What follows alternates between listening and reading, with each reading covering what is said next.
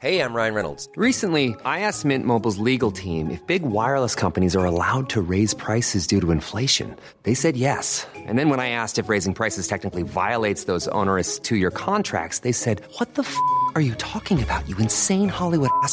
So to recap, we're cutting the price of Mint Unlimited from $30 a month to just $15 a month. Give it a try at mintmobile.com slash switch. $45 up front for three months plus taxes and fees. Promo rate for new customers for limited time. Unlimited more than 40 gigabytes per month. Slows. Full terms at mintmobile.com.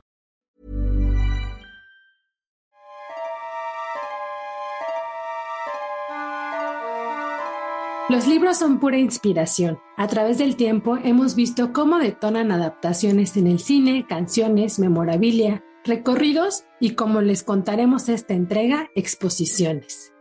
En el marco del Día Internacional del Libro, que se conmemora el 23 de abril, invitamos a la guía del fin de semana a Paola Newman, directora del Modo, el Museo del Objeto, ubicado en la colonia Roma de la Ciudad de México.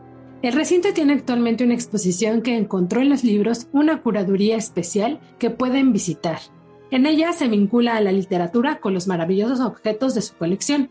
Además les contaré por ahí un par de datos, etcétera, con proyectos que también nos llevan a involucrarnos con la lectura y los libros desde otras disciplinas o acciones. Mi nombre es Ariana Bustos Nava, también conocida como la señorita etcétera, y con esta premisa podemos arrancar la edición. Comenzamos.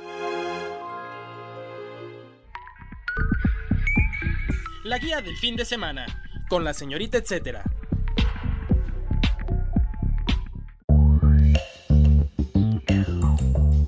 La bienvenida a la guía del fin de semana a la directora del modo El Museo del Objeto. Su nombre es Paulina Newman. Bienvenida, Paulina. Para ubicarnos de manera auditiva frente al recinto, cuéntanos un poco más de la historia espacial del modo. ¿Qué estilo arquitectónico es o un poco de historia de esta casa tan maravillosa que encontramos en la Roma? La casa donde se encuentra el modo, el Museo del Objeto del Objeto en la colonia Roma, es uno de los ocho inmuebles estilo Art que todavía permanecen erguidos en la Ciudad de México. Es un inmueble que antes fueron dos casas, dos casas habitación y antes de que abriera el museo, hace alrededor de 13 años, se empezó su remodelación para unirlas por dentro y poder hacer lo que hoy alberga el modo. Es un inmueble que no solo está protegido como lo están eh, la mayor parte de los inmuebles de, esas colonias que tienen eh, edificios históricos, sino que aparte está declarado por el INBA como un monumento artístico. Entonces realmente es uno de los iconos arquitectónicos de la colonia Roma que vale la pena visitar. Una de las tantas razones por las que nos emociona tenerte aquí como invitada en el contexto literario por el Día del Libro es porque se sabe que en la colonia Roma, donde ustedes se ubican, han vivido varios escritores famosos o se han llevado sus calles a los libros. Para que se enteren los escuchas, en esta colonia ha vivido o han utilizado sus calles o sus rincones para sus libros escritores como William Burroughs, Jack Kerouac, Jorge Imbargüengoitia, Leonora Carrington, José Emilio Pacheco y su mención a diversas calles de la Roma en las batallas en el desierto, además de, sin olvidar, el revelador libro El vampiro de la colonia Roma de Luis Zapata Quirós. Por eso, eh, Paulina, me gustaría que nos contaras si consideras que hay algún otro personaje de la literatura que ha cohabitado o que continúa siendo vecino de alguna manera del modo. Para todos aquellos que les guste mucho la literatura, después de visitar nuestra exposición en el modo Objetos y Literatura, dense una vuelta. También está muy cerquita sobre Álvaro Obregón, La Casa del Poeta de Ramón López Velarde. Entonces, para todos aquellos amantes de, la literatura y de la poesía, eh, con eso pueden complementar su visita a nuestro museo. El dato, etcétera. El Día del Libro es una fecha que estableció la UNESCO por la coincidencia entre la muerte de los dramaturgos Shakespeare y Miguel de Cervantes Saavedra. Ellos murieron el mismo mes y el mismo año, a un día de distancia. Además, durante este mes de abril también se conmemora el aniversario luctuoso de Sor Juana Inés de la Cruz, de quien por cierto tenemos un episodio completito aquí en la guía del fin de semana. Se llama Lugares para ir tras Sor Juana. Los invito a escucharlo y bueno, este datito la verdad es que no es de la UNESCO, sino que yo quise agregarlo porque también me pareció muy interesante la coincidencia en que fuera el mes de abril cuando falleció Sor Juana.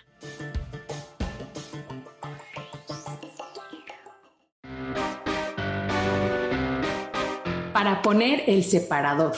Como les contaba al principio del episodio, hay proyectos que nos permiten explorar los libros a través de distintas actividades. Les cuento un par. Primero está la coordinación de literatura del Limbal. Este organiza cada tanto talleres de escritura virtuales o presenciales. También tiene cápsulas y paseos literarios. Es decir, a veces organizan y se van a recorrer distintas calles con el libro en mano.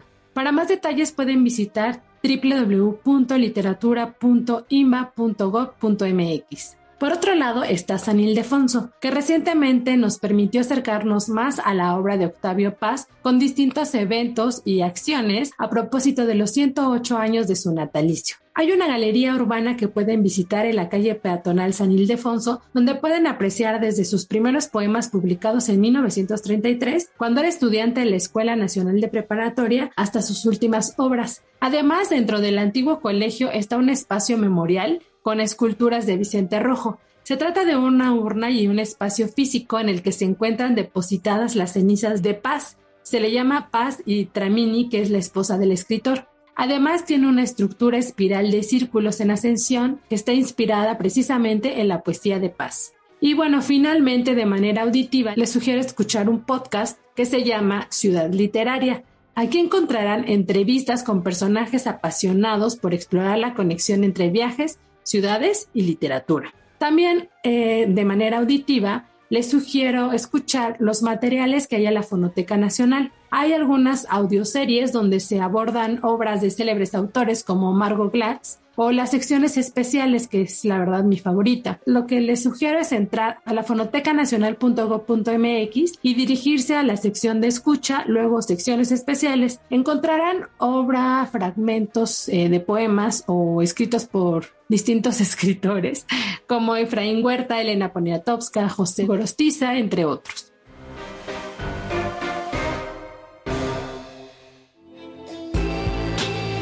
Recomendado.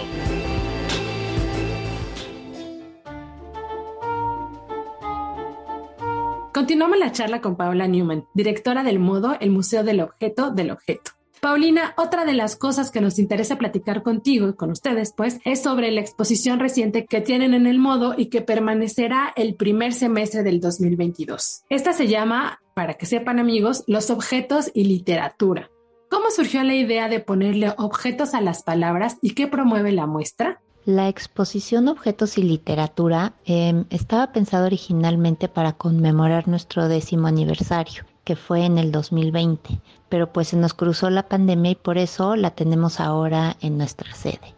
La idea original era conmemorar estos 10 años eh, sacando objetos de todas nuestras colecciones y por eso se nos ocurrió que la literatura era la mejor herramienta para poder hacer que objetos que no tienen nada que ver uno con otro coexistieran en la misma exposición con algún sentido. Y entonces así es como nos dimos a la tarea de buscar textos y buscar objetos que estuvieran mencionados en esos textos, escritos por más de 50 escritores de todo el mundo y de todas las épocas. ¿Cuántas secciones y objetos contempla la exposición? Alrededor de 800 objetos que van desde canicas hasta herramientas, plumas, ventiladores, gramófonos, em, grabados, todos ellos asociados con textos, más de 50 textos tenemos, eh, eh, obviamente son fragmentos de estos textos, pero hacen un viaje fascinante a través de la literatura. Todos estos están organizados en núcleos temáticos. Por ejemplo, el primero se llama El mundo existe para convertirse en libro. Y ahí tenemos desde un breve fragmento de Malarmé como a Mia Couto o la adorada Irene Vallejo que muchos de nosotros admiramos. Pero también tenemos ahí a una escritora japonesa del siglo XI. Entonces, como pueden ver, Em, la variedad es muy rica y los objetos que, que están ligados a cada uno de estos textos son realmente singulares.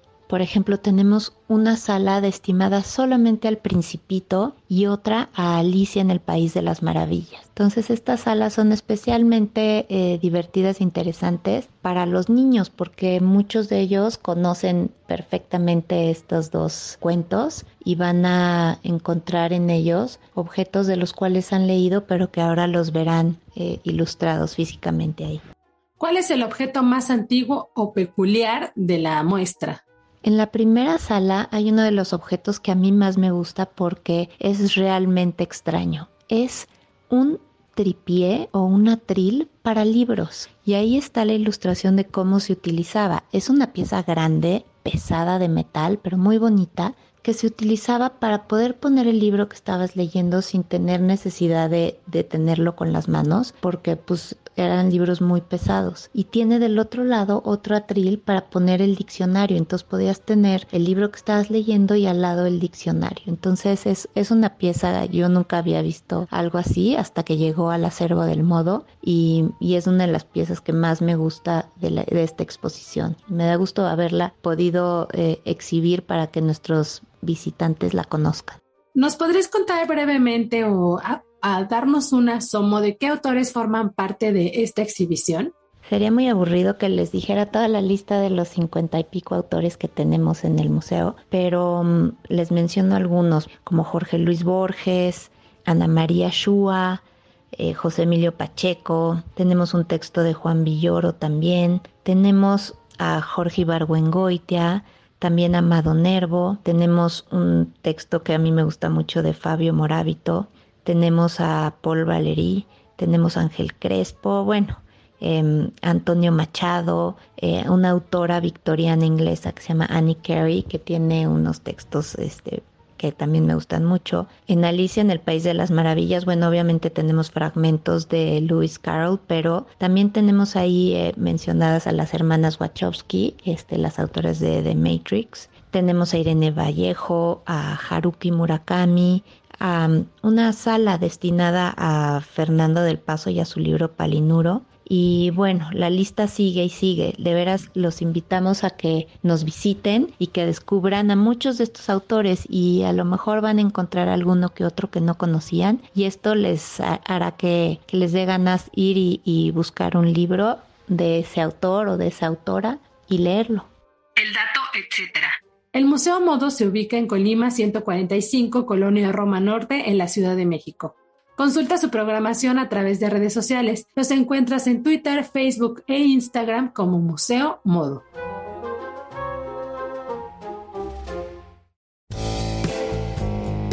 La guía en segundos. Estos son un par de eventos que encontrarán en la guía del fin de semana versión web en los sitios OEM y en la versión dominical de El Sol de México.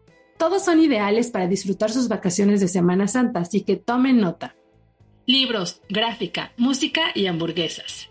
Para continuar un poco con el tema de los libros, este fin de semana no se pierdan la pop-up que el proyecto editorial La Duplicadora organizó con Indómita, un espacio riquísimo con hamburguesas riquísimas. Esta es una combinación que estimula la vista, el gusto, el olfato y hasta el oído, porque además habrá música a cargo del DJ Pitch Melba. Se trata, como les decía, de una pop-up en la que podrán comprar libros y prints de la duplicadora. Está por ahí eh, la opción de adquirir un homenaje que le hicieron a Esquivel, pues algunos de la serie de cuadernos de perritos que hicieron en colaboración con otros artistas, o mi favorito, que es Diviértanse esta noche. Es un homenaje a la vida nocturna de los años 80 a través de carteleras de espectáculos de la época, donde se pueden ver pues estos espectaculares o flyers, no sé si se les llamaba así en los 80s, pero que eran en su mayoría protagonizados por vedettes. También llevarán juguetes y otras chacharitas que los expertos detrás del proyecto han seleccionado para este evento. Además, pueden probar la burger torta que crearon junto con Indómita. Se llama La Periquita Dupli y para que se les antoje les cuento un poco de qué lleva. Lleva top sirloin a las brasas, churnet de piña y jengibre, ensalada de romeritos, hojas de betabel, arúgula, quesos, muchos quesos, menonita, parmesano y manchego gratinado. Además, este, un pepinillo que va en la parte de arriba que la verdad es que hace una combinación de sabores muy peculiar. Para terminar o para acompañar todo este evento, habrá música todo el día a cargo del DJ Pitch Melba. Un buen regreso a las consolas este sábado de gloria. ¿Cuándo y dónde? Esto será el 16 y 17 de abril a partir de las 2 de la tarde en Miguel Schul 7 en la colonia San Rafael. Un hotel para polinizadores. El Laboratorio Arte Alameda inauguró hace unos días un hotel para polinizadores bajo la curaduría de la subdirectora del recinto Pau Gallardo. Esta es una propuesta diseñada por el artista Martín Lebec y Macondo, un colectivo botánico. El espacio se llama Entomotel y en él encontrarán un par de piezas hechas con madera recuperada y donada por el Taller Nacional. Todas estas eh, piezas están rodeadas por plantas endémicas de México. Hay por ahí nopales y floripondio entre otras que seguro si las ven las van a reconocer. La intención es convertir este espacio en un refugio para polinizadores, pero también para nosotros los transeúntes de la zona y los que nos gusta visitar el laboratorio Arte Alameda. Aquí se pueden relajar y conectar con la naturaleza. La verdad es que es un, un lugar muy especial porque de por sí la Ciudad de México es bulliciosa, el centro lo es más. Entonces, pues encontrarnos con estos espacios en los que podamos convivir con animalitos, que además son muy importantes para la alimentación y para el planeta, es un, un regalazo. Aprovechen su, fin de semana y sus vacaciones de Semana Santa para conocer este lugar de microarquitectura que sorprende. La verdad es que todas las, las, esculturas tienen un guiño a la idea de un resort. Ya nos explicaba el artista que hay un letrero con hoyos para que los hongos se apoderen de él, una piscina con trampolín para los colibríes que de pronto te dan ganas de ser diminuto para echarte un chapuzón ahí, un centro de convenciones para arañas y escarabajos que por su estructura pues les facilitará eh, pues vivir ahí o meterse ahí a las arañitas y escarabajos, una suite o cuartos para abejas solitarias y hasta un estacionamiento de pájaros que tiene algunas ramitas. El entomotel estará abierto al público por lo menos hasta septiembre del 2022. Por cierto, su nombre de entos se refiere a la entomología, que es el estudio científico de los insectos.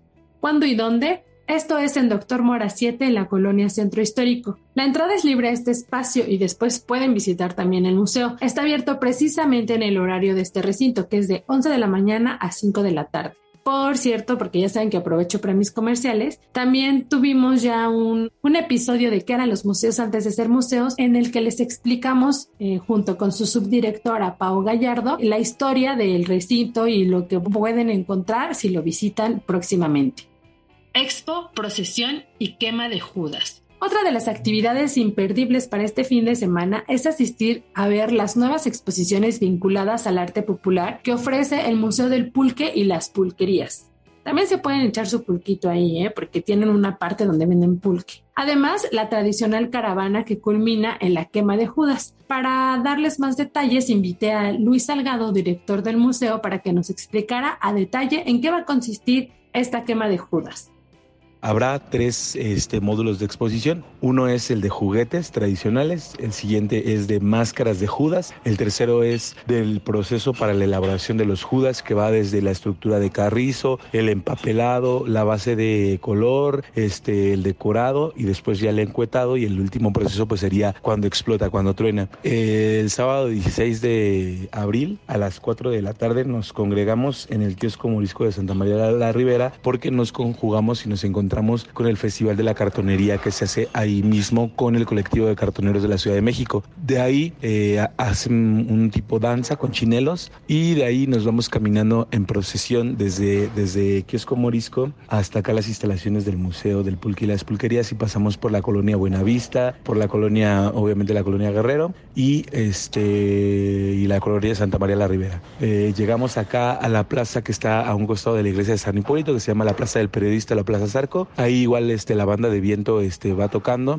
eh, al igual que la procesión, y eh, se cuelga el Judas y se explota, se truena eh, el Judas. Este año solo será un Judas por lo de la cuestión de que acabamos de salir del periodo restrictivo de contaminación y bueno, pues también la pandemia y todo esto. Entonces solo se quemará uno, pero pues es para preservar igual ahí las tradiciones cuándo y dónde. Estas exposiciones están disponibles desde el 14 de abril y la quema de Judas, como bien decía Luis, será el 16 de abril a las 16 horas. 16-16, no hay pierde de que se les olvide. La cita es en el kiosco morisco de Santa María la Ribera.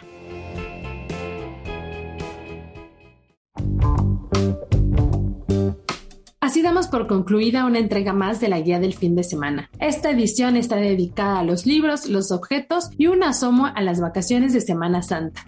Qué envidia que tengan tantos días, chicos. Nos vemos en alguno de los eventos y lugares. Si van a ir a alguno en especial, pueden contarme, escribirme. Yo voy a estar pendiente a través de mis redes sociales en Facebook, Instagram y Twitter. Recuerden también que me encuentran como la señorita, etcétera. Gracias a la productora de este espacio que hace todo lo posible para que quede muy bien mi voz y, y no se noten tanto mis bloopers, que su nombre es Natalia Castañeda. Si tienen algún comentario o sugerencia sobre este espacio o los que se generan desde la Organización Editorial Mexicana, pueden escribirnos al correo podcast.com.mx. Gracias por permitirme ayudarles a armar sus planes cada jueves. Nos escuchamos la próxima semana.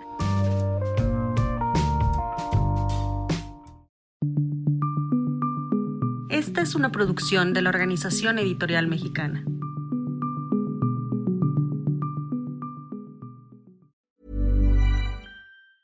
Ever catch yourself eating the same flavorless dinner three days in a row? Dreaming of something better? Well, HelloFresh is your guilt-free dream come true, baby. It's me, Kiki Palmer. Let's wake up those taste buds with hot, juicy pecan-crusted chicken or garlic butter shrimp scampi. Mm. Hello Fresh. Stop dreaming of all the delicious possibilities and dig in at HelloFresh.com. Let's get this dinner party started.